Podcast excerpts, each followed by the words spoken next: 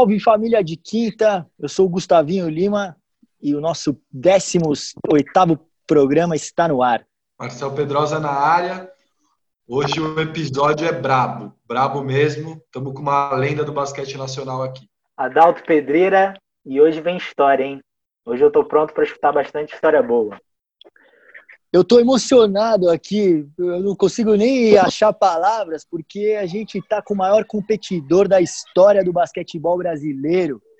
Alex Garcia, o Brabo, is in the building, man. Ele está aqui. É um prazer ter você aqui no de quinta, Alex. Bom, valeu, obrigado aí pela, pela oportunidade de estar no programa. Legal pra caramba, principalmente nesse momento aí ruim que a gente está, né? De cada um na sua casa, mas eu acho que falar de basquete é gostoso demais, né? Então, estamos aí firme e forte e vamos falar do que a gente mais ama, né? Animal, animal, Alex. É isso aí, Brabo. Ô, Brabo, é, todo mundo fala né, que você tem esse físico monstro aí, que você já nasceu com ele, que você não treina para nada. Mas me fala, como é que você está fazendo para manter esse físico na quarentena? Está treinando? Como é que conta um pouco aí dos seus treinos? Então, tá, estamos aí, né? Estamos sobrevivendo, vamos dizer assim, né? Estamos é, é, fazendo um trabalho aqui em casa aqui de funcional, lógico, muito, muito longe daquilo que, que é preciso para a gente estar tá em ritmo de jogo, no nosso normal, vamos dizer assim. Mas está dando para ir, cara. Está dando para ir. Romão comprou uma bicicleta aqui, pedalando bastante para o cardio tá bom aí, para tá bem. Então, assim, em casa fazendo uns trabalhinhos aqui é, é, de funcional para manter a, pelo menos um pouquinho, né, para o músculo pelo menos lembrar que está sendo feito alguma coisa. E é isso que a gente vai fazendo durante todo, todo dia, toda semana aí, até essa pandemia passar e a gente voltar a jogar basquete. Que lindo, que lindo. Alex, a gente tem uma pergunta clássica no nosso podcast, é muito simples. Me explica como é que o basquete entrou na sua vida. Cara, o basquete entrou na minha vida, eu tinha 12 para 13 anos, mas assim, acho, que 12 para 13 anos entrou de vez, né? Mas vamos falar assim que é, dos, dos 11 já, já, já foi é, é, caminhando na, na, minha vida, porque assim, eu na infância, é, eu tive que trabalhar para ajudar minha mãe. Então, assim, dos 9 aos 11 anos, é, eu trabalhei na roça junto com a minha mãe. Trabalhei é, primeiro colhendo café, e logo depois trabalhei colhendo laranja e descascando milho. Tudo isso junto com a minha mãe, dos 9 aos 11 anos. Trabalhei também, cheguei a fazer é, na, trabalhar na casa de uma família junto com minha cunhada, enquanto ela fazia a parte doméstica lá, eu lavava o quintal, buscava leite, buscava pão na padaria. Então, isso aí foi um, um começo. E, e logo depois eu, eu tive que voltar para a escola, porque nesse período eu não estudava. Eu tive que trabalhar ou estudar. Então, como é, minha, é, minha mãe separou do meu pai muito cedo, eu tinha sete anos, então eu preferi é, trabalhar justamente para poder ajudar em casa. E, e aos 11 anos voltei aí para a escola e a professora da escola, é, da educação física da escola, era, é a técnica da cidade, técnica do time da cidade. Então, a gente começou a ter os contatos ali de, de basquete na educação física, aonde pouco tempo depois, tanto eu quanto meu irmão Eduardo, que, que também foi jogador, é, passou a integrar o time da cidade. E aí a gente começou a dar sequência, principalmente na região de Ribeirão Preto, onde a gente jogava a Liga Regional de Ribeirão, e jogava os jogos regionais e jogos abertos, que para quem é amador no estado de São Paulo, sabe muito bem que é, você treina os seis primeiros meses do ano para chegar a julho e agosto jogar regionais, que seria o campeonato mundial, e os jogos abertos, que seria uma Olimpíada, né? Então era era a atração do ano para quem jogava na, nas ligas regionais aqui do estado de São Paulo. Então, é, é, é o que a gente fazia, principalmente nessa primeira fase, né? Que até é, ser federado, que na época a gente é, demorou a ser, que eu fui só ser em 96, isso aí era 92 para 93, até, no, até 94 eu joguei por Orlândia. Aí em 95 é, integrei a, a, tanto eu quanto meu irmão, eu sempre era na sombra dele, né? A gente jogou por Santa Rita do Passa Quatro, também a mesma liga de Ribeirão Preto, aonde meu irmão foi convidado para jogar em 96 Assis, foi jogar o juvenil, ele é 78, E ele falou, falou, ó, eu vou para Assis, mas é, eu gostaria que o meu irmão viesse também. Aí eu fui jogar só o Infanto só, mas também a Liga de Assis, a Liga Regional. Até que então, em 97, é, eu fui para Rio Preto, aí cada um, aí eu fui seguir meus próprios passos, seguir minha carreira sozinha, desvinculei do meu irmão, vamos dizer assim, aonde eu comecei a minha carreira mesmo. Aí é onde foi o pontapé inicial da minha carreira. Aí você foi para o Coque com quantos anos, Alex? Então, eu joguei 97 e 98 em Assis, é, cadete e o primeiro ano de juvenil, onde a gente, em 97, enfrentamos, a gente é, acabou sendo vice-campeão é, do interior, a gente perdeu para a Limeira, a, a final do interior, aonde a gente foi fazer a final do estado, que acabou sendo o quadrangular final em Rio Preto, aonde o bicho papão era a equipe do Pinheiros, né? A equipe do Giovanoni, do Lucas Costa. Então, assim, era a equipe a ser batida. E a gente deu um sapeca neles lá em, lá em Rio Preto, lá, onde a gente conquistou o estadual. E eu vim para a equipe do Coque em 99. Vim para a equipe do Coque em 99, onde vim para jogar o juvenil. Mas desde o primeiro mês que eu cheguei em Ribeirão, nunca, nunca fiz nada com o juvenil. Treinei no máximo uma semana, onde o Edvar Simões me colocou no adulto de vez e, e juvenil mesmo. Eu só joguei os dois quadrangulares finais, onde a gente também ganhou da equipe do, do Pinheiros na final lá em São Paulo, onde a gente ganhou o título paulista é, pelo Coque também. Ô, Brabo, é, é, é, irado, primeiro, essa sua história de vida, né, irmão? Tudo que você teve que passar na vida, né, ajudar a família, é, e seu caráter, né, de ser esse cara solidário, de ser esse cara pau pra toda a obra, né, um cara disposto, e isso aí transfere diretamente pro seu jogo em quadra, né? Acho que todo mundo que te vê jogar, vê seu entusiasmo, né, vê essa sua, sua vontade, mano, de, de vencer, né? Acho que isso, quando eu falei na apresentação, não, não é da boca para fora, não. Para mim, e acho que para 90% do basquete, você é o maior competidor que tem no, no basquetebol brasileiro. Né? Então, é, esse detalhe de histórias que você conta, desde que pô, é, os jogos regionais eram Olimpíada, né? os jogos abertos era o Mundial, né? encarar todos os jogos como se fosse o último, como se fosse isso é, é, a melhor coisa que eu acho que tem dentro do seu jogo, né? De tantas coisas boas que tem, né? Então esse, essa riqueza de detalhes que você conta, pô, chegamos, pegamos Pinheirinhos, que era o favorito do Giovanoni, fomos lá e metemos ferro nos caras, tal, né? Até, e aí, eu queria que você falasse um pouco de como, foi juntar com você, com o Nezinho, com o Renato Lamas, lá no, no Coque, para montar para mim talvez o, o, melhor time de basquete que eu já vi jogar. Talvez a maior estrutura dos últimos anos do basquetebol brasileiro, com o Chain lá no Coque que era um time muito à frente dentro de quadra, né, com o Lula como técnico e também fora, com tudo que a com toda a estrutura que, que vocês tinham lá no Coque, é, apresentação da equipe, mascote, Big Mac quando fazia 100 pontos, então era uma loucura. Eu queria que você falasse um pouco desse momento aí. Verdade.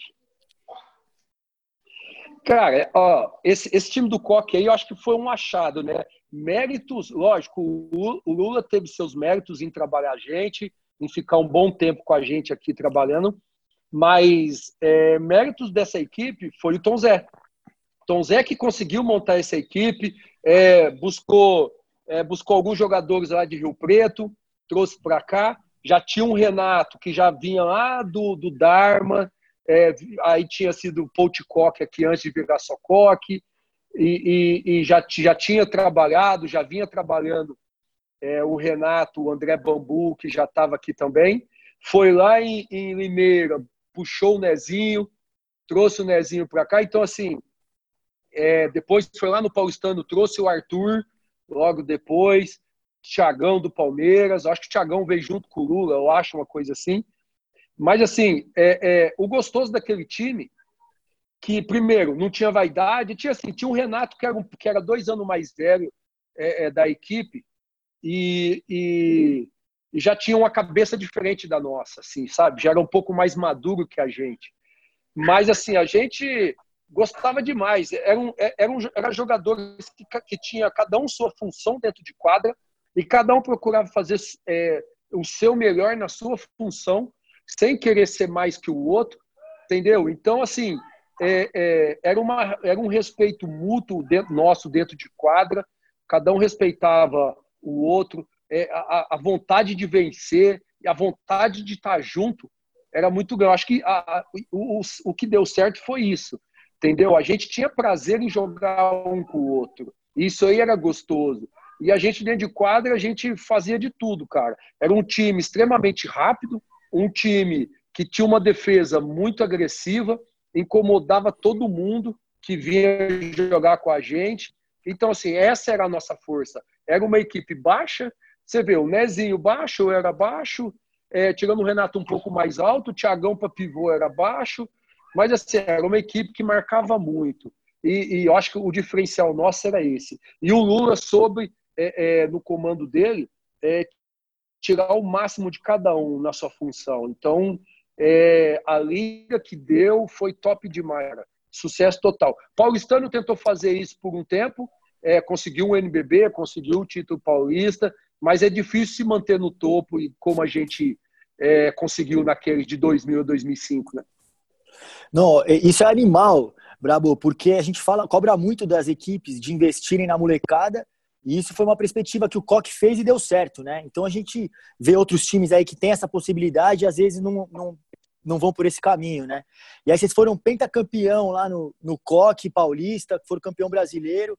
E o Daltinho, não sei se você acompanhou essa época, não sei se você estava aqui em São Paulo, mas o, o, os caras, às vezes, estavam tipo, estavam ganhando de 20 pontos. O jogo estava 92 a 75, a 72. Os caras começavam a fazer falta de propósito para você atacar mais rápido, para os caras poder chegar a fazer 100 pontos, porque, depois, porque daí o, o, ginásio inteiro ganhava o Big Mac. Pô, eu ficava louco com isso, eu queria matar os caras, mano. Eu falava, Big Mac não, mano, nós vamos perder, mas vamos deixar ninguém comer Big Mac nessa porra, né? O Verdade. O Alex, e, cara, eu, assim, pelo, pelo como você fala e, e esse pelo que a gente lembra do Coque, o Cara, falou aí, para mim é o maior projeto eu... da história recente do, do basquete nacional. É, o tanto de jogador aí que, não só a sua geração, mas aí quando vocês já estavam no topo, o Coque também fazia um trabalho de base fantástico. Então, vários caras que estão jogando passaram na base, chegaram a subir no adulto na época.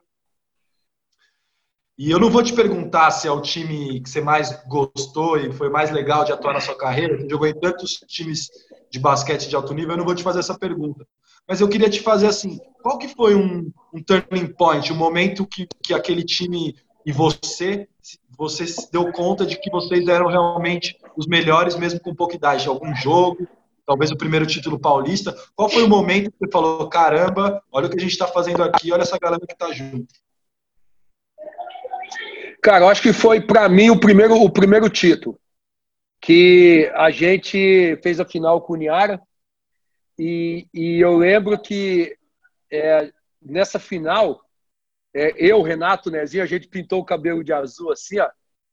E, e a gente foi jogar essa final. Acabamos é, conquistando o título em Araraquara. Acho que foi no quarto jogo lá. A gente estava 2 a 0 na série e acabamos vacilando, perdemos um jogo aqui em Ribeirão e fomos decidir lá no, no Gigantão. E acabamos conseguindo um título lá com o Gé Sobrosch fazendo, é, se eu não me engano, os dois lance livres finais e a gente ganhou o título. Então, assim, eu acho que esse título foi, assim, todos foram especiais, né? Mas esse aí eu acho que foi o mais, porque foi o primeiro e, e abriu o caminho, assim, para a febre que foi aqui em Ribeirão até hoje. Onde a gente vai, onde a gente passa, é, é, todo mundo é, reconhece, é, agradece pelo tempo, pergunta se o Chain não vai voltar. Então, assim, é muito gostoso, cara, aquela fase. Chegou um momento de. Estava é, tanto popular o time aqui, que o, tinha as escolinhas de basquete aqui em Ribeirão, né? Cara, chegou um momento tinha mais de duas mil crianças querendo é, querendo fazer, é, querendo jogar basquete nas escolinhas e não tinha professor suficiente para dar aula para tudo isso, não tinha horário suficiente para dar treino para todo mundo. Cara, foi uma febre assim absurda. De, de do Chain chegar até falar que o número de alunos nas escolas deles tinha aumentado bastante por causa do basquete. Então, assim, foi febre mesmo durante de 2000 a 2005 e era muito gostoso, cara. Assim, a gente era era era superstar, vamos dizer assim, aqui na cidade. Era uma, uma sensação muito boa. Oh, e demais isso, Brabo, de, de primeiro ver a molecada, né, se contagiando com o esporte, querendo praticar o esporte por causa de vocês, né, ter o espelho lá no profissional, isso é, isso é sensacional, né, ter batido, ter metido ferro nesse time do, do Uniara também, que era um baita de um timaço na época, e, e aí Verdade. tem uma coisa que eu queria te perguntar, assim, é, específico, é, do, desse, desse grupo de jogadores, você, o Renato Lamas, né, que também é um baita de um líder. O Nezinho também é um cara com uma personalidade muito forte e é capitão também nos times, capitão hoje em Brasília, por exemplo, e, e também tem uma liderança muito forte. Vocês também são aqueles caras que às vezes, né, dentro da, da, equipe são tidos como chatos, entre aspas, né? Tipo, o cara é chato, o cara fala muito, o cara... Como é que é essa cobrança? Como é que é ser esse cara, né, que, que cobra sempre, que quer, o, que quer que o time dê o melhor sempre? Assim, é, é, eu sei que às vezes é, é, eu passo do limite, mas assim, eu quero ganhar, cara. Eu sei que, é, é, que às vezes assim, nem todo mundo tem o mesmo perfil, nem todo mundo, é, cada um reage de um jeito. E às vezes é, a cobrança, eu vejo assim, eu consigo enxergar de, de, diferente de, de, muita gente no jogo, e às vezes eu vejo assim, que, que sabe assim, as coisas tá meio acomodado durante o jogo. E, e, e uma coisa que, que a gente fazia muito bem no coque, justamente para a gente é, para mudar o, o, o, ritmo do jogo, é a gente começava a discutir um com o outro. Porque isso aí era uma forma de motivar um ao outro. E parece assim, que a gente ligava um turbo e a gente mudava o ritmo do jogo e ganhava a partida. Então, assim, então a gente foi criado desse jeito. Então, é, é, é, quando eu cheguei em Ribeirão, eu peguei o Edivar Simões de técnico. E outra, é um técnico linha dura, meio militarzão, assim tal. E, e na, em Rio Preto, eu tinha o Silvio Caipira, que é do mesmo perfil. Então, assim, a minha formação como jogador, até, até chegar na mão do Lula, que era um paizão, vamos dizer, lógico, tinha sua cobrança, tinha sua parte rígida, mas era mais paisão. Então, assim, até chegar na mão do Lula, eu passei por treinadores rígidos, treinadores duros. Então, eu fui criado desse jeito, vamos dizer, assim, mais, mais, mais duro, mais rígido, mais, mais no, no, no agressivo mesmo. Então, assim, eu me sinto bem com isso. Muita gente na seleção com o Rubem Manhano achava ruim o jeito que ele, que ele, que ele lidava com a gente. Aquilo, para mim, eu já estava acostumado, então eu gostava bastante. Mas, assim, é, é, essa forma rígida é uma forma minha de, de, de tentar mudar o ritmo de jogo, é tentar deixar todo mundo ligado dentro da partida. Mas eu sei que, lógico, são gerações diferentes hoje. É, muito, muito jogador hoje, se passa na mão do Edivar é, do jeito que ele trabalhava, muito negro ia parar de jogar. Não ia jogar. Porque ia falar, pô, o que, que é isso? Entendeu? Então, assim, é, é, é, uma forma que eu tenho de, de lidar na, na partida, de, de tentar fazer todo mundo render. Mas, assim, eu também já aprendi bastante, é, justamente trabalhei com bastante jovem hoje em dia, então eu sei dosar, sei dosar bem é, é, esse, esse, esse nível de cobrança, vamos dizer assim, mas é uma coisa, coisa minha, sabe? Coisa que é, de liderança mesmo, dou bem com isso, tento puxar todo mundo, tento tirar o máximo de todo mundo, porque eu sei, é, se todo mundo estiver ligado, a chance de vencer uma partida, um campeonato é muito grande. Então, assim, é, é a minha forma de, de, lidar na partida. Lindo. É, o Alex, essa sua agressividade também vai para seus adversários, né? O Gustavinho contou uma história genial pra gente. Eu vou ter que pedir para ele contar aqui. Brilha. O momento traz toque Gustavinho. Ô, ô Bravo, eu, provavelmente você não vai lembrar, porque é aquela coisa, né? Tipo, é, só, eu, eu lembrei porque era você, mas é, eu tava no Pinheiros, eu era molecão, molecote, devia ter 19 anos e tal, e a gente foi jogar Era o seu primeiro jogo voltando de, de New Orleans. E aí, acho que era na Cava do Bosque, era Coque e Pinheiros.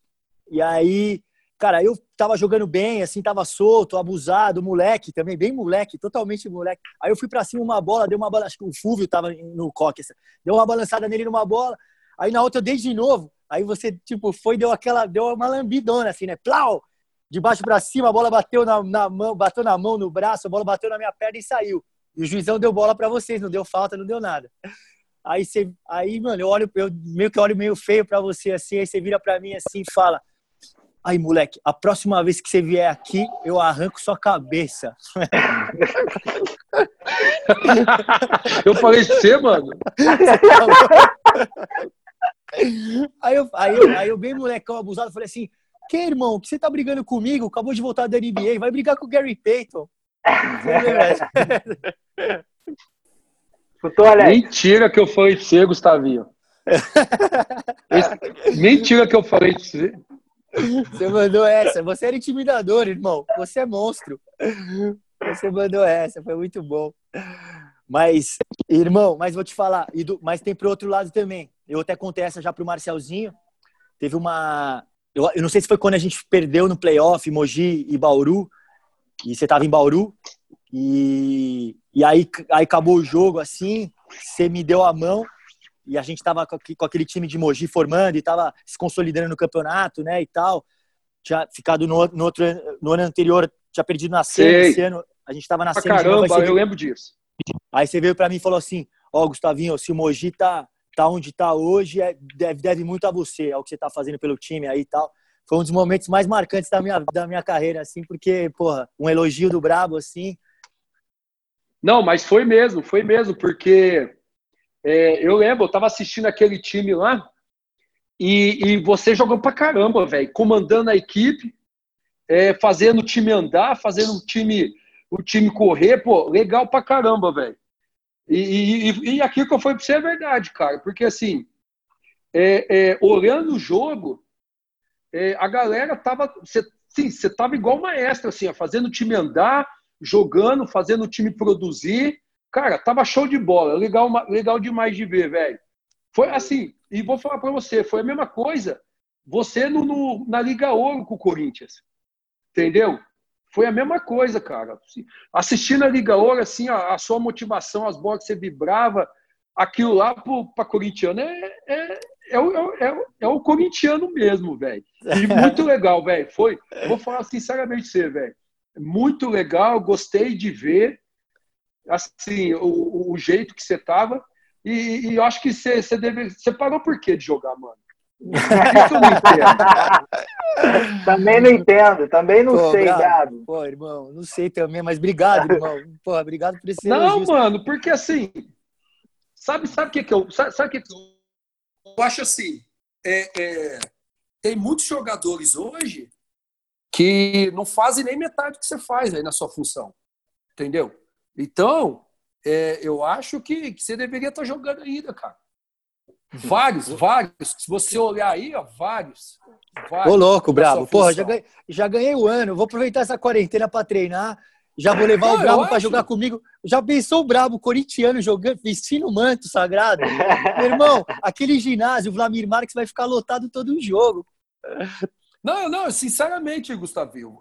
Assim, perto de, de, dos vários armadores que tem jogando hoje, cara, o que você vinha jogando pro, pro, e, e, e tudo, cara, é pra você estar tá jogando aí ó, de boa, de boa, entendeu? Porra, de porra, boa, bravo. tranquilo aí, ó.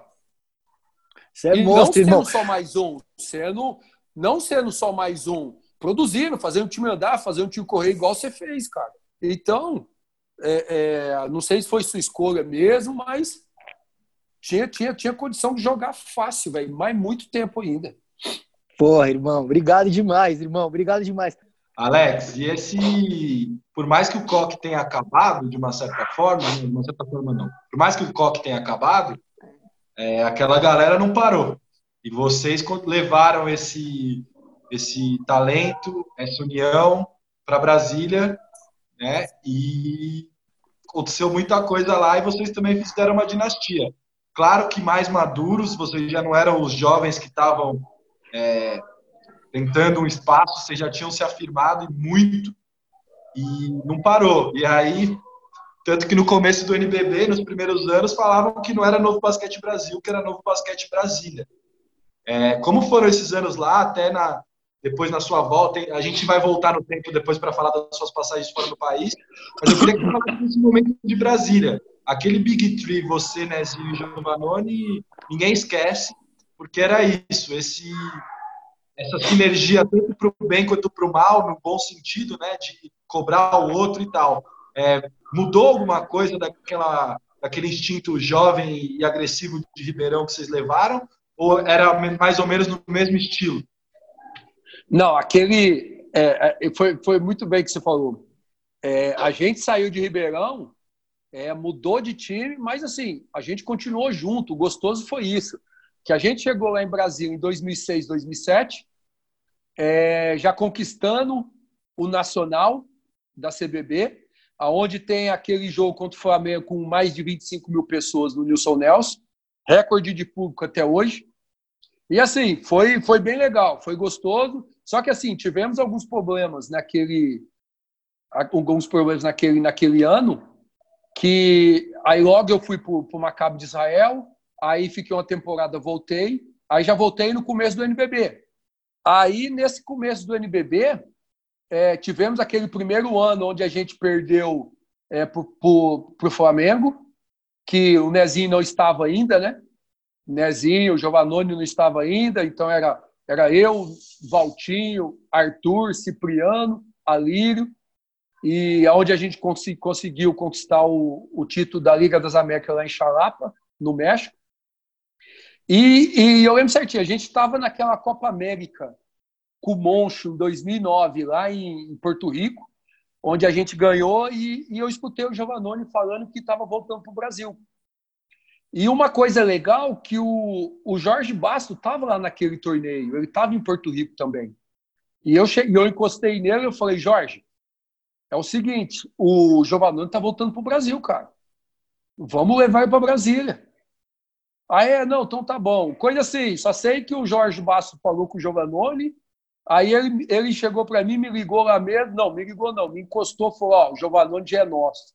Eu falei, puta, é verdade? Aí falou, já é nosso então. Eu falei, então, ó, com o Giovannone, a volta, a, a vinda do Nezinho para cá, a gente, a gente vai matar o Flamengo na final, com certeza. E aquele ano foi gostoso, assim, que a gente é, liderou o campeonato da ponta até o final e não conquistou o título em Brasília, mas teve aquele papelão todo que o Flamengo fez para tirar a final de Brasília, aonde a gente, mesmo assim, a gente conquistou o título lá em Anápolis. Mas sim, foi top demais, cara. Onde é, dois anos seguidos conquistou o título. É, já, já, já não era mais o Lula, né? O Lula ficou nos dois primeiros NBBs. Aí entrou o Vidal e conquistou mais dois. E poderia ter conquistado mais. Aí já começou a ter alguns problemas de relacionamento lá, principalmente com, com o Vidal, é, que a gente estava trabalhando numa linha de conduta. E, ele quis mudar, e ele quis é, fazer outra, aí, principalmente comigo e com o Nezinho, a gente começou a bater de frente com ele, onde é, aquela harmonia, aquele entrosamento todo que a gente tinha começou a ter problema, aonde a gente acabou, é, nos dois anos seguintes, não tendo, não tendo sucesso, onde a gente, os dois anos seguintes, acabou perdendo para o São José, né? Um, o Vidal era técnico, o outro era já com o Sérgio Hernandes, que o Vidal já não queria mais ser técnico, trouxe o Sérgio Hernandes, mas ali já aquela, aquela, aquela gana, aquela vontade de vencer junto já tinha passado, onde eu saí, fui para Bauru, o Nezinho também saiu e foi para Limeira. E, o, o Brabo, essa, essa dinastia é incrível, né? Esse time do Brasil é inesquecível, todo basqueteiro manja, né? Todo mundo lembra desse time aí, perigosíssimo, né? Artilharia pesada dos dois lados da quadra também, jogava intenso. O Nezinho até brinca, né? Que vocês ganhavam três, ganharam três seguidos. Ele falava que ia mudar o nome do Novo Basquete Brasil para Novo Basquete Brasília. Isso. E, cara, eu tava olhando aqui o seu histórico. Eu acho que o Maccabi e os anos de NBA e o Minas, né? Talvez sejam os únicos times que você jogou e não teve títulos, né? Verdade. Os outros você de algum jeito teve título. E aí eu queria falar um pouquinho dessa época de NBA. Muitos dizem que você foi foi jogar na NBA por causa do grande toco no Tetocumpo. No Tetocumpo no não, desculpa, no Tim Duncan. É, o Tetocumpo também ganhou o seu lá para frente, mas é, aquele foi lindo, o toco no. E queria que você contasse um pouquinho como é que foi, onde você estava quando você recebeu essa ligação, dessa oportunidade. É, e aí queria saber, cara, você nunca se machucou também, é, você tem uma carreira sólida, assim, com poucas lesões, e bem nesse período você tem duas lesões grandes que te impedem de ter algum sucesso na NBA. Como você vê essa fase e como é que foi a experiência de jogar no San Antonio, no, no New Orleans? Me conta um pouquinho dessa época aí. Cara, foi, foi, foi, foi gostoso, né? Porque assim, é, eu tinha 23 anos quando, quando teve o contrato, né? E outra, NBA era sonho, né? Era sonho, era era não é não, não, não, tinha as informações que a gente tem que a gente tem hoje, né? Escancarado igual hoje, todo mundo passando NBA. Então não era tanto assim e, e não tinha tanta informação, mas já sabia que, o San Antonio tinha sido tinha acabado de ser campeão na, na temporada anterior e, e, e, era muito legal, cara. E foi assim, a gente disputou o pré-olímpico em Porto Rico, 2003 e e logo no primeiro jogo foi contra a seleção americana. O técnico era o Larry Brown e o Popovich era o assistente. E uhum. teve esse toco no Tim Duncan, né? Que é, o, alguém passou a bola para o Tim Duncan na lateral da quadra assim, e o Anderson Varejão estava na frente dele. E ele foi fazer esse arremesso por cima do Anderson. E na hora que eu vi ele fazendo a alavanca para fazer o arremesso, eu fui preciso ali e dei aquela rapada por trás, né? peguei ele de surpresa, deu toco. Ainda, se você olhar o vídeo hoje em dia, é, logo depois do toco, ele e o Anderson comemoram bastante assim. O Tracy McGrady passa e fala uma besteira para mim. Eu nem, nem, nem escutei o que, que ele falou, mas ele falou alguma besteira ali, tomando as dores do Tim Duncan. O próprio Tim Duncan mesmo, pela, pela pessoa humilde que ele é, pelo jeito que ele é, tímido bastante, pra caramba assim, eu acho que ele nem, nem nem tinha um, né? Acho que tomou o toco ali, beleza, vamos embora. Mas o Tracy McGrady tomou as dores ali e falou umas besteiras para mim. Mas assim, todo mundo fala que eu fui lá por causa desse toco, mas não foi. Foi mais pelo, pelo estilo de jogo mesmo, né? Esse estilo de jogo de defesa forte, de, de, de contra-ataque, de enterrada. Acho que eu lembro daquele jogo, acho que eu dei uma ou duas enterradas, acho que foi. E, e, e pelo esse estilo agressivo, tanto no ataque quanto na defesa que o Popovic gostava bastante. E, e, e acabou o pré-olímpico, eu voltei para Ribeirão, estava na minha casa aqui. E eu lembro que o, o, Marcelo Mafia me ligou. A agência do Marcelo Mafia é a mesma é, do agente americano do Ginoble. Eu acho que teve esse contato aí, aonde acabaram me achando no Brasil. E assim, a princípio eu não acreditei. Quando ele me falou, eu lembro certinho. O Mafia falou assim: Alex, aqui é o Marcelo Mafia, sou agente, sou sou empresário de jogador, e você tem uma proposta do San Antonio Spurs. Uau. Eu falei, é trote. Eu falei, é trote. não acreditei, cara. Mas assim, ele falou, não, me, me dá seu e-mail que eu vou mandar para você. Ele mandou para mim. E a hora que eu vi a carta lá do San Antonio, lá, a carta oficial, fiquei doido, cara.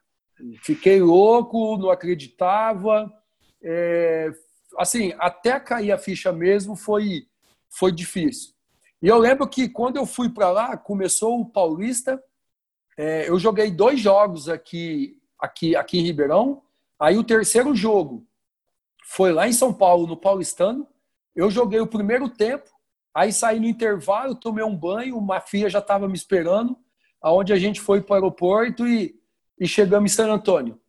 E, e, o mais gostoso, cara, foi assim, a ansiedade que eu tava, nervoso, minha mão começava a suar. E eu, quando estou bastante ansioso, eu suo bastante o nariz. O nariz e as mãos. Então, assim, ó, eu estava suando muito que no outro dia de manhã, um Avan parou lá no hotel, pegou tanto eu quanto uma filha, levou lá pro CT, cara.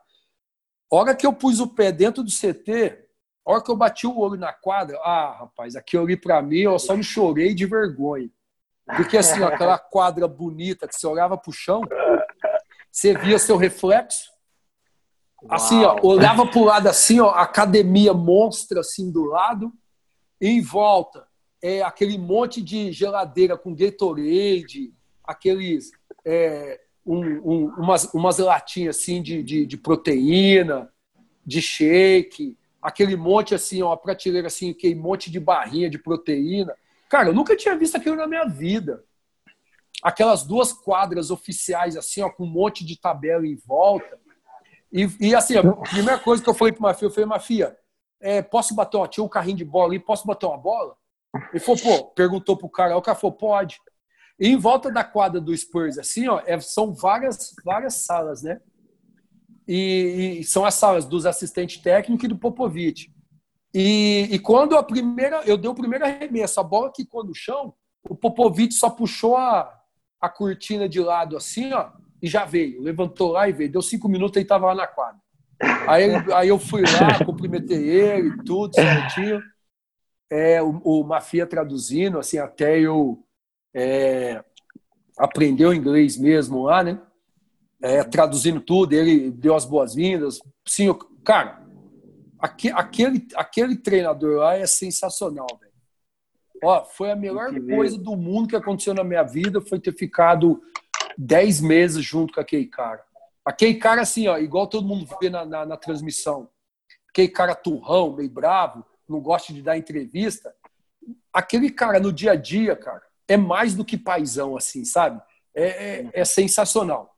É uma pessoa de outro mundo. Por isso que todo mundo que trabalha com esse cara fica fudido, cara. É, é bom, é bom. Porque você pega todos os assistentes dele, é Sim. grandes técnicos em outras equipes. Você pega uhum. o, o, o, Brad Brown no Philadelphia, o, o coach do, do Milwaukee, é, você vê o próprio do o coach do Charlotte Bobcat, o James Borrego, aquele cara é o que é o que me levava para todo lado, me levou para alugar casa, é o que me levou para é, é, grande amigo meu até hoje, é o que me levou para alugar carro, é, chegou um período que eu fiquei na casa dele por um bom tempo. Esse cara era, era assistente do, do cara que fazia edição de vídeo lá no Spurs.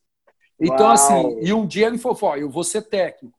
Então, assim, você vê todo mundo que passou na, na mão do Popovich, cara, foi, foi grandes é. técnicos por aí. E assim, o dia a dia no Spurs era sensacional, cara desde assim de manhã quando você chegava as pessoas que trabalhavam é, no CT do time pessoas que tratavam todo mundo muito bem sabe assim especial. Se a gente for ficar contando Spurs aqui cara não vou ficar aqui até amanhã porque tem várias coisas.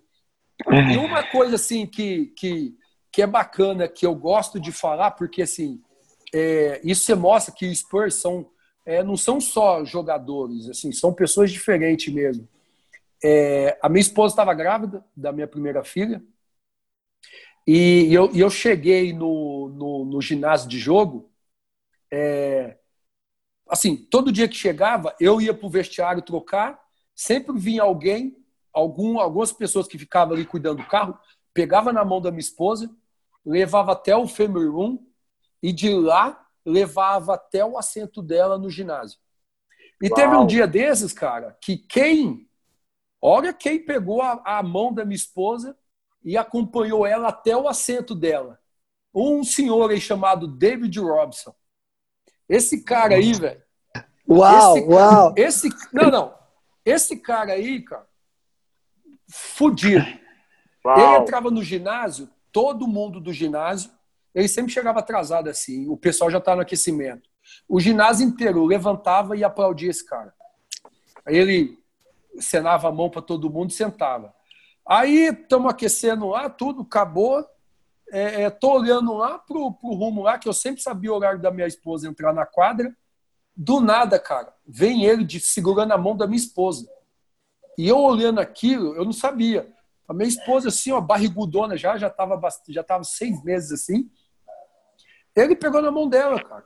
Levou até no assento dela, pegou na mão, acho que beijou a mão, perguntou se ela precisava de alguma coisa, porque o assento onde ela sentava tinha lá os, os garçons que levava comida e bebida, perguntou se ela precisava de alguma coisa, que ele ia lá buscar. De, aí ela me contou depois, dentro lá do Family Room, ele sentou na mesa dela, ah, queria comer alguma coisa, ele fez o pratinho dela lá, de, de, de petisco lá para comer. Cara, sensacional, sensacional. Foi a melhor coisa que aconteceu comigo, velho. Aquele ano. Assim, por isso, assim, que eu nem gosto de contar da parte que eu machuquei. Isso aí, isso aí é o de menos. Isso aí pode acontecer, mas, assim, para mim, isso aí é o de menos. O, a experiência, o dia a dia que eu tive com, com aqueles caras lá dentro, aquilo lá foi, é, é uma emoção que eu vou carregar pro resto da minha vida e aquilo valeu tudo na minha carreira. Oh, eu vou falar, eu vou, eu vou usar sua frase, Alex. Eu só não estou chorando aqui de vergonha, porque ver você falar tudo isso, a gente que ama o basquete, tem uma admiração absurda, incrível pelo Popovich, pelo Spurs. Todo fã de basquete que se preza tem que ter esse time e o Popovich no coração. Eu posso falar que particularmente estou emocionado aqui com esse seu relato muito verdadeiro, dá para sentir no, no, na paixão e do jeito que você está falando. Então, eu aqui só não estou chorando de vergonha também, viu, Alex? Não, Iota, tem, tem, tem mais algumas histórias aí que é boa, assim. É, teve um dia lá no treino, é, ele deu esporro em geral. Brigou com todo mundo, beleza, acabou o treino puto e sumiu, foi embora. Beleza, os assistentes terminaram o treino lá tal. Aí chegamos no outro dia de manhã, estamos lá no, no, no vestiário lá conversando. Aí foi um dos assistentes falou: ó, todo mundo no, na sala de vídeo, no anfiteatro lá. Aí cada um sentando no seu lugar lá, tinha um envelope na frente de cada cadeira lá da galera toda. Beleza. Aí todo mundo pegou o envelope lá, dinheiro, rapaz. Acho que era 100, 100 dólares dentro do envelope. Aí ele olhou aquilo e falou assim: ó. Aí ninguém entendeu aquilo. Ele falou assim: ó, primeiro, é, esse envelope na frente de vocês aí é, é um pedido de desculpa, junto com o que eu vou falar para vocês agora, pela atitude que eu tive ontem com vocês. É, não era preciso tudo aquilo. Me desculpe, e esses 100 dólares aí é só para. É, e, e, e, e, um pedido de desculpa que eu tenho com vocês. Aí todo mundo falou: caramba, não precisava. Mas ele falou: falou não, é, na hora que tem que dar bronca, na hora que tem que dar. Mas dar bronca na hora que não tem necessidade, isso aí foi um erro meu, não precisava daquilo eu me exaltei sem necessidade e, e, e eu estou pedindo desculpa para todos agora. Entendeu? Então, assim, é um cara humilde, um cara tranquilo. Sem falar que nas viagens, é, juntava todos os estrangeiros, né? Chegava lá, eu, Turcoglu, Nesterovic, é, tinha o Sean Marks, que é o GM do Brooklyn Nets. Tanto é que eu vi uma, uma mensagem que eles estão eles querendo para a próxima temporada fazer uma proposta de dinheiro absurda para o Popovich assumir o Brooklyn Nets, mas eu duvido que ele vá assistir, que ele vá assumir. Eu duvido. Mas assim, juntava tudo estrangeiro. O Tony Parker não, não ficava muito junto com a galera. Ele era mais próximo do Tim Duncan, então eles saíam separados. Uhum. Assim, chegava nas viagens, é, parava no hotel, o, o, Ginob já falava, falava, galera, ó, 10 minutos aqui embaixo. Aí todo mundo descia os estrangeiros, ia para uma churrascaria brasileira, jantar. Todas as viagens, cara, os estrangeiros, era muito gostoso. E sempre o Nestorovic que pagava, ele é o que ganhava mais, então assim, ele sempre E assim, era muito gostoso. E algumas viagens, é, acho que foi uma em Los Angeles, uma em Nova York, acho que foi mais uma outra aí, que eu estava é, lá no meu quarto, a gente tinha acabado de chegar, estava lá no meu quarto, o Ginobre liga, fala, Alex, é, 10 minutos lá embaixo para a gente sair para jantar. Só que assim, eu achei que era junto com os caras, igual a gente é normal. Cheguei lá embaixo, a comissão técnica inteira lá, eu e o Ginobre jantar com a comissão técnica inteira. Só nós dois, de jogador. E era muito legal, cara. Sentava lá, pô, os caras abriam 10, 15 garrafas de vinho, assim, ó, bebendo pra caralho, jantando, nos restaurantes top, prato caríssimo. E eu de nobre lá, bebendo coquinha, eu doidinho pra tomar um vinho daquele, né? Podia, né? Mas assim, muito legal, cara. Animal, velho, animal. Legal demais, velho. Ô, ô, ô, Brabo, incrível saber essa, essa história, esse sonho que você viveu. Eu também fiquei super emocionado aqui, concordo com o Marcelzinho. Isso aí, né? Essa família que é o Santo Antônio Spurs, né? Que todo mundo conta muito legal ter essa, todas essas histórias de bastidor. Né? Incrível, incrível, velho. Demais. É animal, cara. Assim, e, e assim eu falo para você que é incrível e, e, e, marcou bastante, porque eu tive a lesão no, no, no, no pé, no, acho no terceiro jogo da, da pré-temporada. Pulei num rebote, a hora que eu caí, torci o tornozelo. Aí foi fazer o raio-x, estava com o, osso, o quinto metatarso fraturado. Beleza, fiz a recuperação toda lá, voltei quase no final do, da temporada regular, mas assim, o ritmo totalmente diferente. Ainda acho que eu lembro que o último jogo acho que foi contra o Denver, do Nenê lá em Denver. Consegui jogar um pouquinho, mas aí acabei ficando lá e acabei sendo trocado por Nova Orleans. Mas assim, é, é, a, a estrutura de um time de outro é absurdo. É uma coisa, você joga no São Paulo e no Corinthians e vai jogar lá aqui no Botafogo de Ribeirão. Assim, estrutura nada a ver uma com a outra, cara. E outra, uhum. sair de um time totalmente internacional, onde era família mesmo, onde um ajudava o outro, por um time que só tinha americano e assim, cada um só pensava em si mesmo, cada um jogava para si. E era assim, totalmente diferente. Então, assim, é, no New Orleans eu acabei jogando mais tempo, joguei uns seis, sete jogos como titular da equipe na temporada regular, aonde eu tive a lesão do cruzado do joelho, do joelho esquerdo.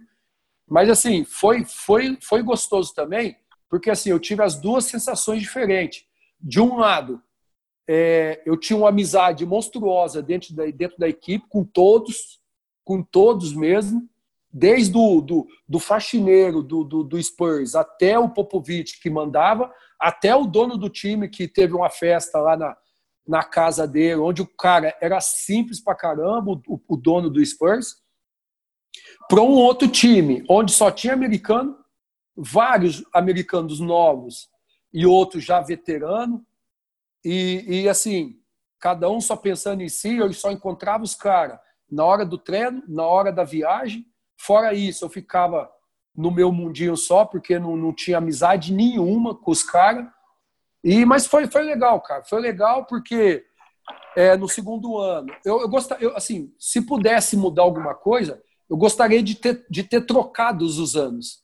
De ter uhum. chegado no primeiro ano em Nova Orleans, porque assim, no segundo ano, você já está adaptado à forma de jogar, já está adaptado ao, ao, a atmosfera que é a NBA, que é totalmente diferente daquilo que a gente tá, que a gente conhece aqui no Brasil, e poderia ter chegado no Spurs é de uma forma mais madura, mais adaptado ao estilo de jogo. E, cara, poderia ter rendido muito mais e, e se não tivesse machucado, poderia tá ter, ter construído carreira na NBA. Que animal, animal. Cara, é lindo, lindo ver você. Uh, é, para mim, que sou fã, e essa experiência é muito legal ouvir isso.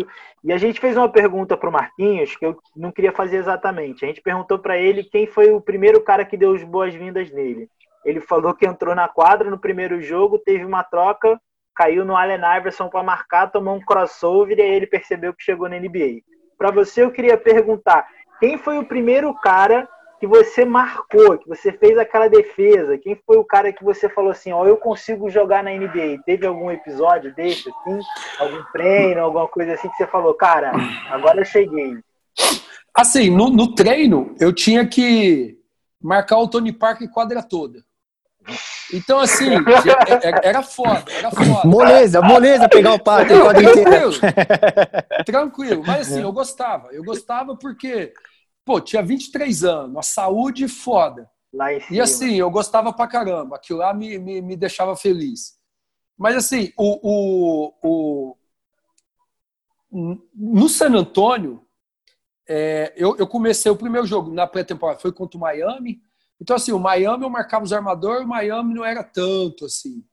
Mas o, o, o, jogo que eu machuquei, eu marquei o, o Byron Davis. Uau. Então, assim, esse foi foda. Esse foi jogo foda. Uhum. Entendeu? Apesar que, assim, quando eu cheguei no, no na NBA, eu, eu, eu, eu joguei de, de, armador, né? Eu não joguei na minha função. Eu tive que uhum. jogar de armador. E isso, para mim, foi, foi difícil. Porque, assim, em San Antônio, o que, que o Popovich queria? Ele falou assim, Alex, eu quero que você gesticule o movimento da jogada e fale ao mesmo tempo. Eu quero que você fale a jogada. Então, cara, até eu ter, ter essa facilidade de fazer as duas coisas juntas, demorou bastante. E o jogo com o Phoenix, que eu joguei contra o Leandro, também na pré-temporada com o San Antônio, é... eu tive que marcar nada na que Steve Nash, né? Então, só assim, tarefa, assim, só é, tarefa fácil, vezes, Bravo. Ele só, me... só... Não, é só coisas assim, né? Só coisas tranquilas. Mas era gostoso, assim, sabe? Porque é... tanto é que teve assim um lance que eu tava marcando lá, eu entrava, muitas vezes ele me colocava junto com, com o Ginóbili. Então, assim, é... eu tinha ainda dificuldade no, na pré-temporada em San Antônio de cantar a jogada, então ele me colocava junto com o Ginóbili, que o Ginóbili pegava a bola e o Ginóbili armava. Então eu ficava de dois no ataque. Só que na defesa, eu marcava o armador. Então, assim, tinha que grudar no Steve Nash ali. E, e eu lembro que eu fui bater um lateral do lado do banco do, do, do Phoenix. O Leandro estava do lado ali. Aí a gente trocou umas brincadeiras lá. Mas, assim, cara, muito gostoso, assim.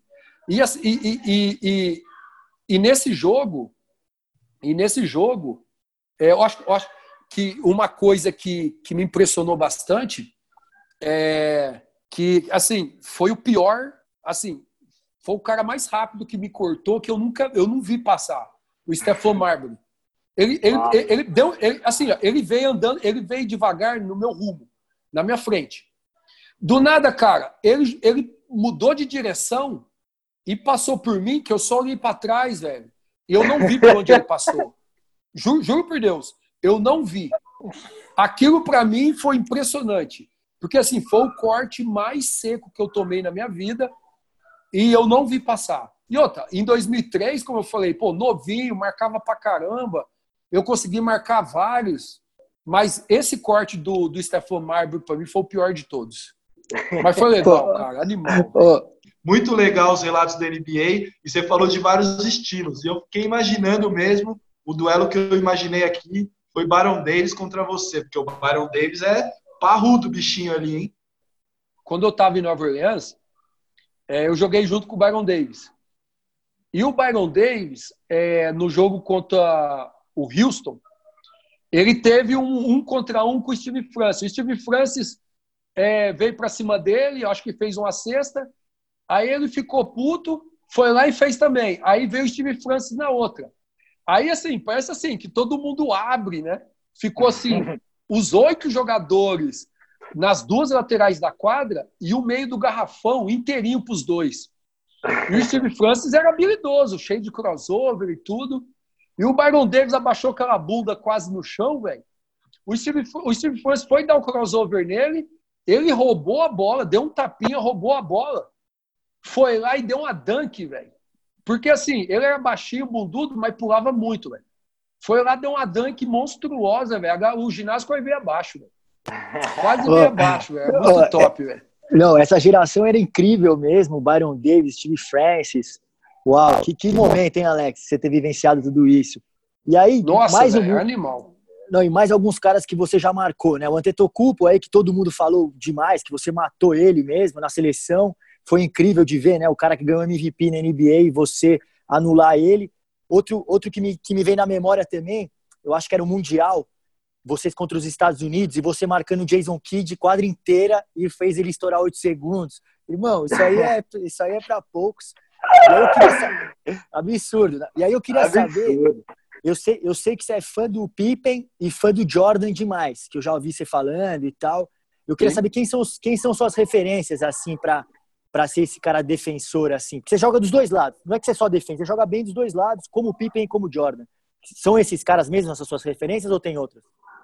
É assim, eu comecei a jogar por causa do Scott Pippen. É aquele cara que é responsável pela defesa do melhor jogador adversário e tem essa responsabilidade também é, é de pontuar. Tem esse, é, lógico, o Jordan puxa tudo a atenção e ele vai lá e tem a responsabilidade de pontuar junto. Então, assim, eu gosto desse perfil.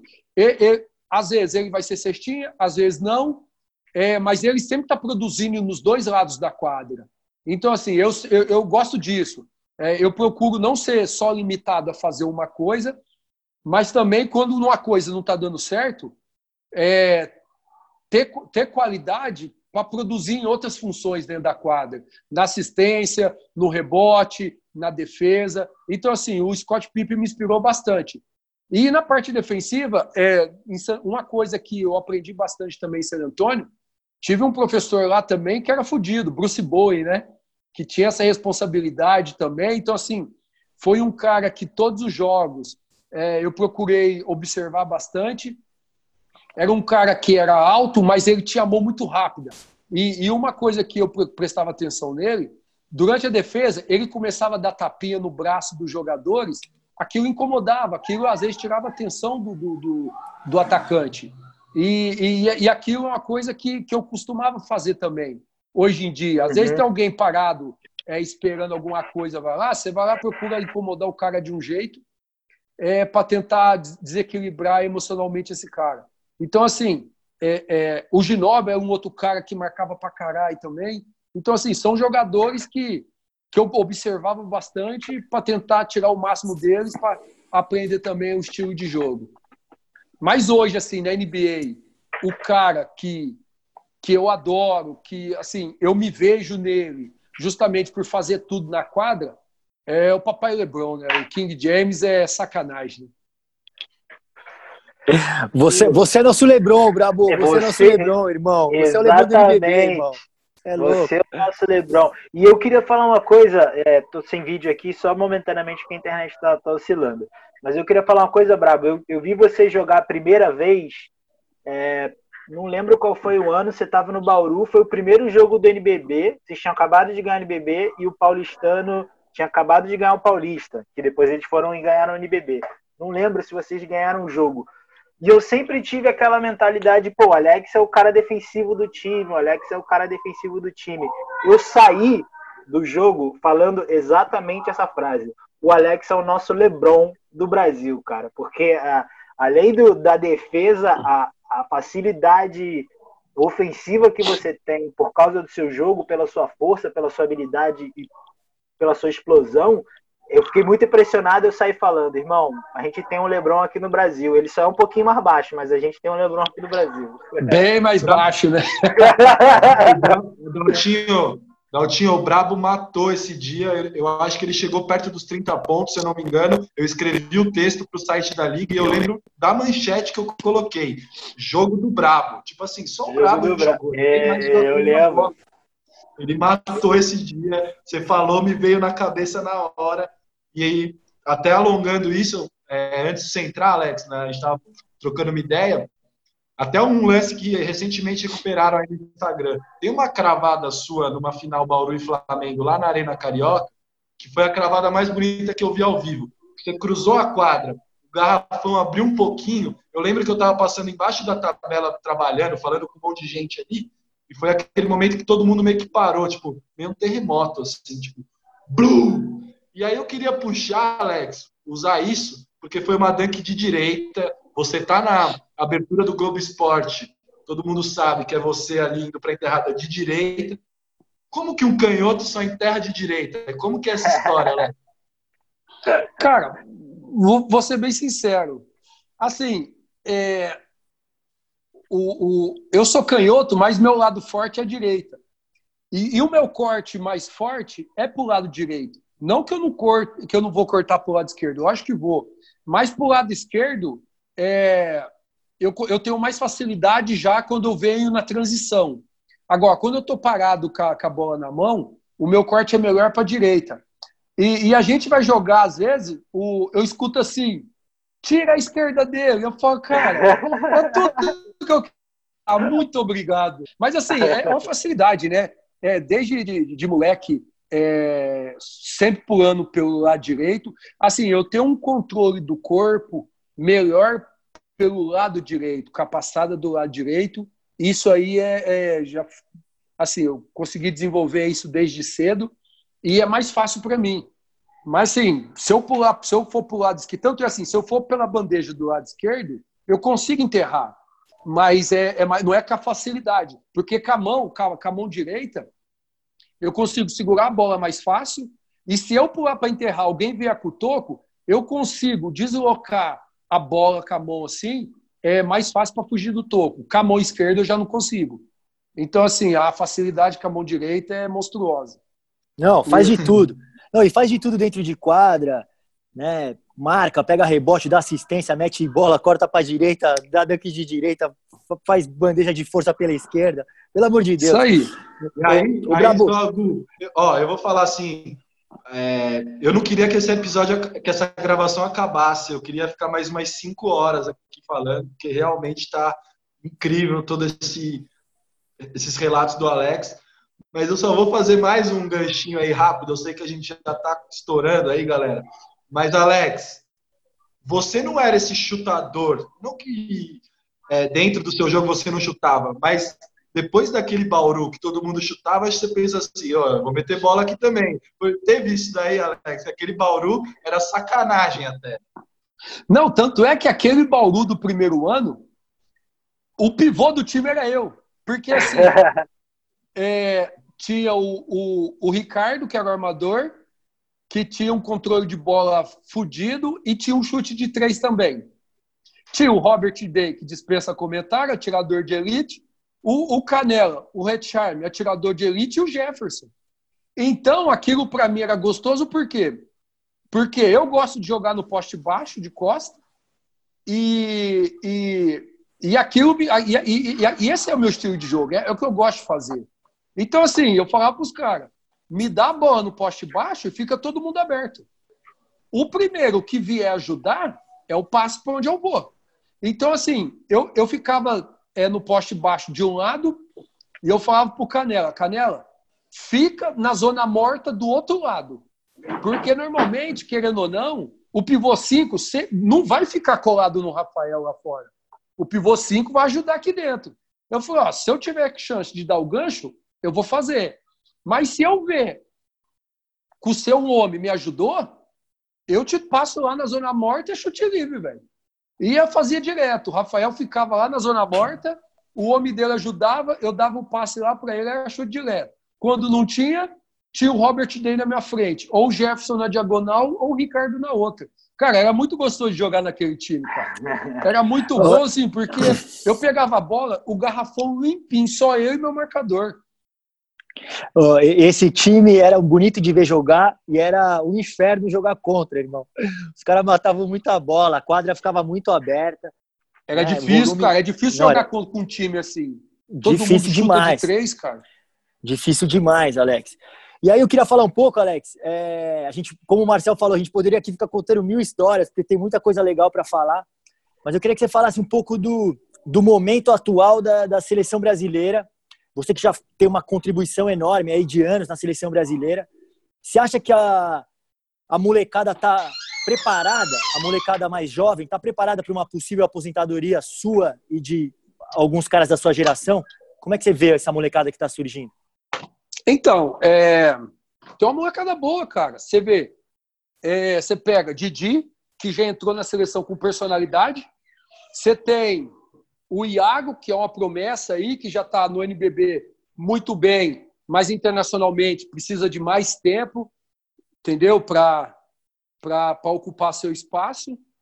Tem o Caboclo, que é um, um talento monstruoso.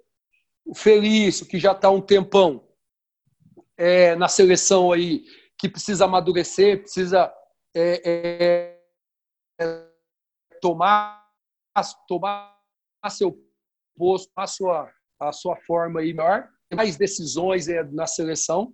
Mas, assim, eu vejo que a gente precisa ter paciência, que até esse time ter entrosamento, ter é, experiência internacional, vai, vai demorar um pouco, mas eu acho que a gente tem, tem, tem uma boa seleção pela frente aí. Tem vários moleques é, bons vindo aí, Raulzinho, Benite comandando essa seleção, sendo um dos mais experientes, junto com o Rafa Luz.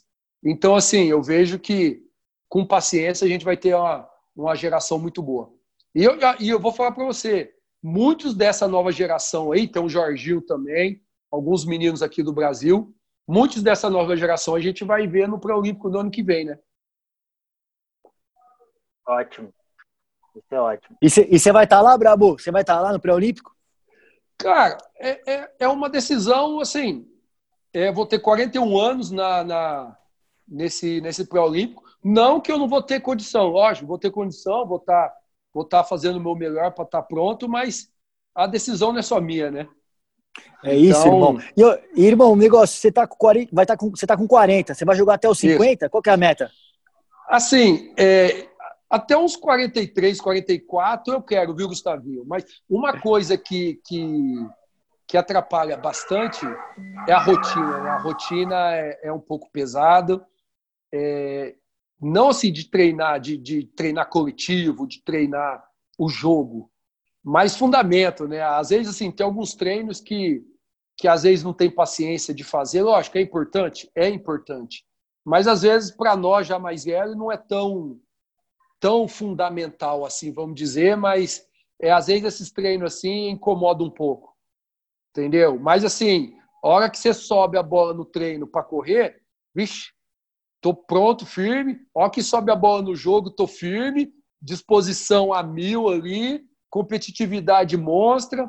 Tanto é que nos treinos lá no Minas, esse ano, quando colocava ele o Leandrinho contra o outro, o bicho pegava. O bicho pegava que o treino era pegado, a pancada comia, a pancadaria comia mesmo. E eu acho que é assim que tem que treinar, né? Porque assim, se você treina forte todos os dias, o jogo vai ser tranquilo. É isso mesmo, essa que tem que ser a pegada. Eu também sou fã de treino assim. O Gu, eu vou responder sua pergunta do Alex. Vai jogar até os 50? Até os 50 eu não sei mas eu sei que ele quer jogar mais tempo que o Marcelinho jogou. Ele já até falou isso numa entrevista. Ah, isso é verdade. Ele aposentou com 43, então no mínimo até os 44 ele vai jogar. Isso, isso é fato. Isso é fato. O Marcelinho aposentou com 43. Aí eu até brinquei um dia com ele e falei: Ó, eu vou passar o semana. Pode ficar tranquilo que vou treinar, vou me matar aí, jogar, me matar todos os dias no treino forma física em dia, porque eu vou jogar até os 44. Ó, e uma e rivalidade boa, hein? Você e o Marcelinho Machado, um dos maiores também competidores que o basquete já teve, craque de bola. Rivalidade legal de vocês dois, hein? Era parceiro, gostoso, de, cara. parceiro de seleção e rivalidade seleção. louca dentro de quadra, né? Era verdade. Assim, principalmente nos primeiros NBBs, que era Brasil e Flamengo, o pau comia, cara. Era todos os jogos Brasil e Flamengo, podia esperar que ia ter enrosco de Alex e Marcelinho. Mas assim, eu, eu, eu sou competitivo ao, ao, extremo, ele também é, e, e, eu queria ganhar, ele queria ganhar. Então, é, não tem como é, dois jogadores assim chegar num jogo e não ter atrito, né? Então, tinha um atrito mesmo, às vezes até passava do ponto, mas chegava no meio do ano, a gente ia para a seleção e tava ali treinando, tava ali junto, cara, brincando, dando risada. Muitas vezes, às vezes, a jornalista fala assim: é, mas essa rivalidade ser, essa briga de vocês dois, não, cara, a gente não briga. A gente só quer ganhar, entendeu? Então isso faz parte. E era gostoso, porque era rivalidade, aquilo sim era rivalidade entre Brasil e Flamengo, entendeu? Então hoje em dia, é, falta ter uma rivalidade assim pesada, que, que você já já fica contando, é, na hora que o campeonato começa, você já fica uhum. contando as rodadas, que sabe naquele momento você vai enfrentar aquele time que o pau vai comer mesmo. Alex, falamos de rivalidade de Marcelinho e aqui no de quinta é praxe. A pessoa vem aqui tem que fazer um top 3, um top 5, um quinteto, e com você não vai ser diferente. Então eu queria que você escalasse o seu quinteto da história do NBB. Aí eu vou pegar NBB para você num não precisa pensar lá atrás na história também, esses caras mais recentes. Qual o melhor time da história do NBB aí, o melhor quinteto, né? Os cinco melhores jogadores para você até agora. Cara, eu eu assim, é, cl tem, é claro, é claro, é claro que você já está escalado, né, irmão? É claro que você já está escalado, né? Isso é óbvio, lógico, é você mais quatro. Lógico. Ó, eu vou, eu vou, eu vou, eu vou aqui de do, dos que eu gosto. Lógico, pode, pode ser melhor, pode, pode ser pior, mas assim, pela função que fazia e do jeito que era, eu gostava. Eu vou de Nezinho, Alex, Marcelinho, Giovanoni e Hetzheim. Uau! Uau! Quinteto de respeito, quinteto de respeito. É praticamente o, é praticamente o Brasília com o Hetzheimer. E o Marcelinho. E o Marcelinho. É o Marcelinho, Marcelinho, Marcelinho, pode crer.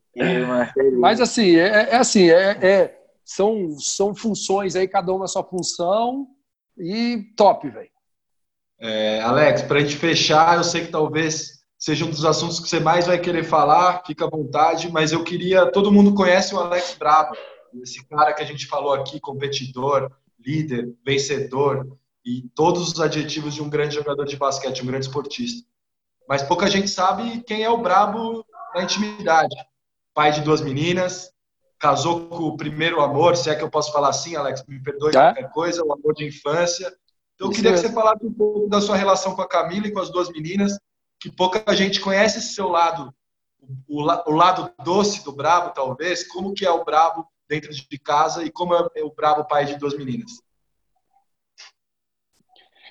Cara, é assim, primeiro, não tem nada a ver com aquele da quadra. Aquele cara fechada, brigão, é, às vezes puto da vida, não tem nada a ver. Ó, é, conheci minha esposa em 97, entendeu? Estamos juntos aí há 20, vai fazer 23 anos, e já fez 23 anos, é, e, e cara, e, e, eu não faço nada sem autorização dela, entendeu? Ela que manda, ela que faz, e eu não decido nada sem, sem, sem a opinião dela. Então, assim, é uma relação muito legal, cara, muito boa. A gente é do mesmo signo, a gente gosta praticamente das mesmas coisas, e é muito bacana. E, assim, é, é até estranho, porque é, às vezes os dois pensam na mesma coisa juntos, entendeu? E às vezes fala na mesma hora. É até estranho, a gente fica até. É, é até, até assim, a minha, minha esposa é até meio bruxa, vamos dizer assim. Mas assim, a relação é muito boa. Eu sou um cara muito, muito caseiro, muito tranquilo. É, fico em casa com as minhas meninas aqui sou apaixonado por elas e não mando em nada, viu? Simplesmente, não mando em nada. É, é minha esposa, minha filha mais velha, minha filha menor, os cachorro, as três cachorrinhas que eu tenho, aí vem o Alex. Não mando nem minhas cuecas, falando a verdade. Mas assim, é muito, né? Mas é muito gostoso, cara. A relação que eu tenho aqui em casa é muito bom, muito bom, muito gostoso. E, e eu adoro, véio, adoro. Essa quarentena, assim, é, nunca fiquei tão junto com a minha, com a minha família como está aqui, né? E, assim, eu tô adorando. Lógico, tô doido para voltar a trabalhar, é, mas, assim, é, é, tá gostoso demais aqui em casa também. Sensacional! Conseguimos um furo de reportagem aqui, tá vendo? O lado doce do Brabo. Coisa linda, Brabo. Irado, Alex. Irado, irmão. Irado. É isso demais, aí. Demais a sintonia com a família. Pô, pai Bom de demais, menina. Cara. Legal demais, irmão. Parabéns, irado. Ele é mais, mais próximo ainda do LeBron, né? Falamos que ele é o LeBron dentro de quadra, mas fora de quadra ficou mais evidente ainda. O LeBron também é casado com a, com a esposa que conheceu na época do colégio, um super paizão, e o Brabo até, vamos postar no de quinta, o NBB repostou também, fez um TikTok, uma dancinha com as meninas, super legal também. Então a gente legal. vê o lado do Brabo é muito legal e ficou mais assim ainda com o King James.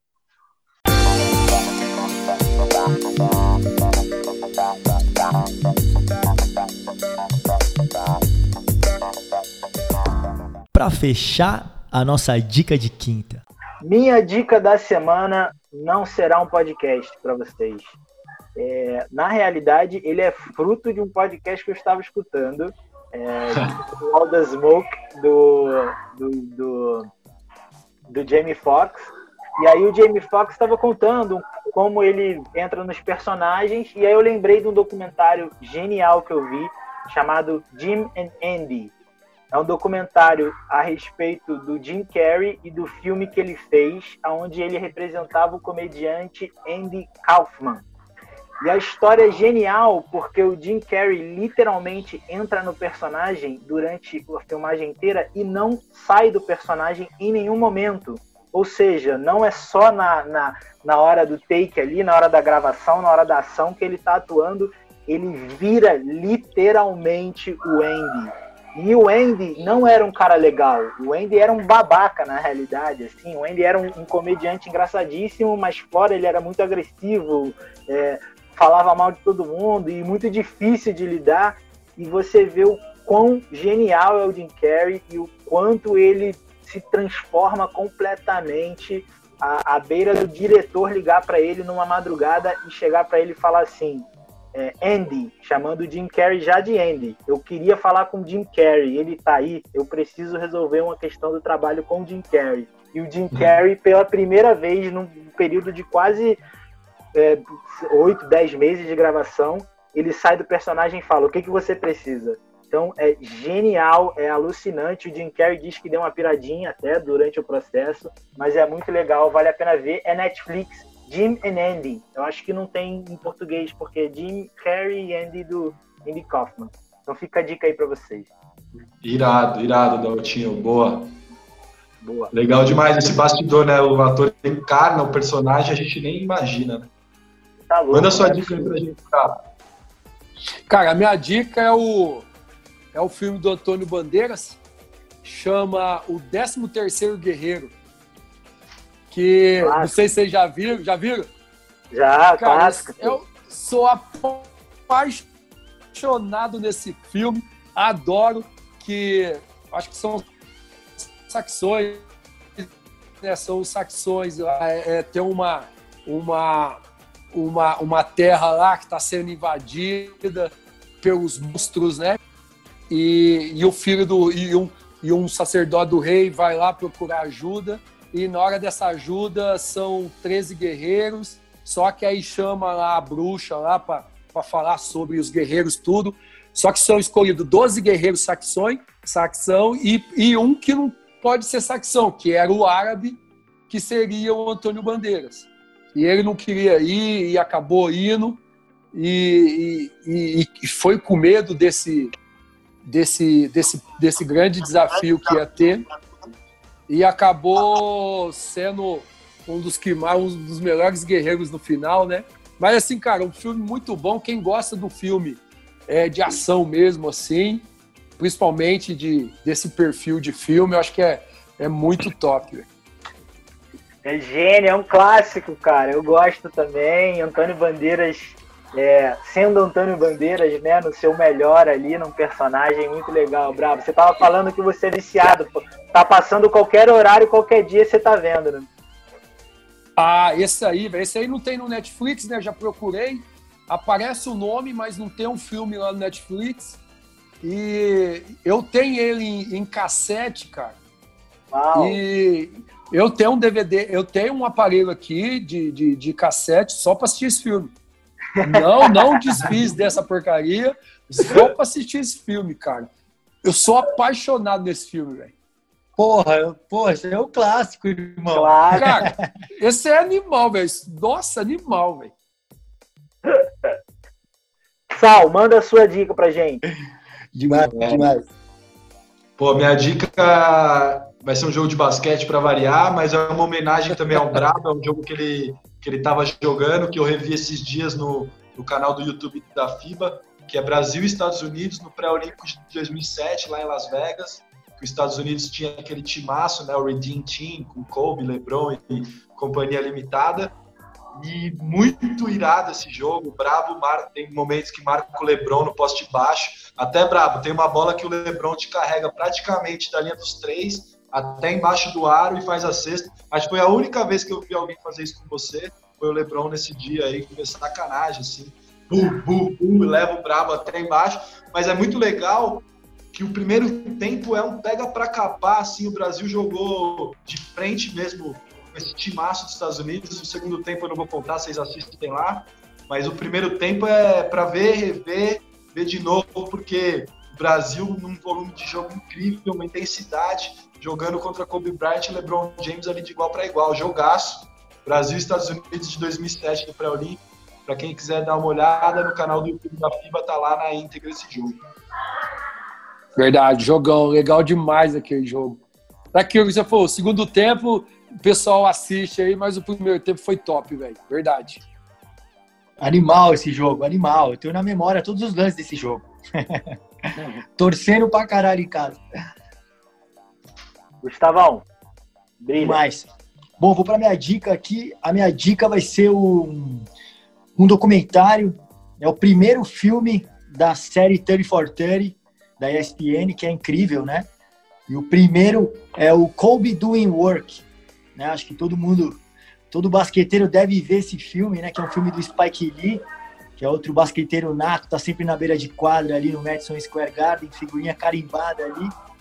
Ele dirige esse filme, né? Que são várias câmeras espalhadas no ginásio focadas no Kobe.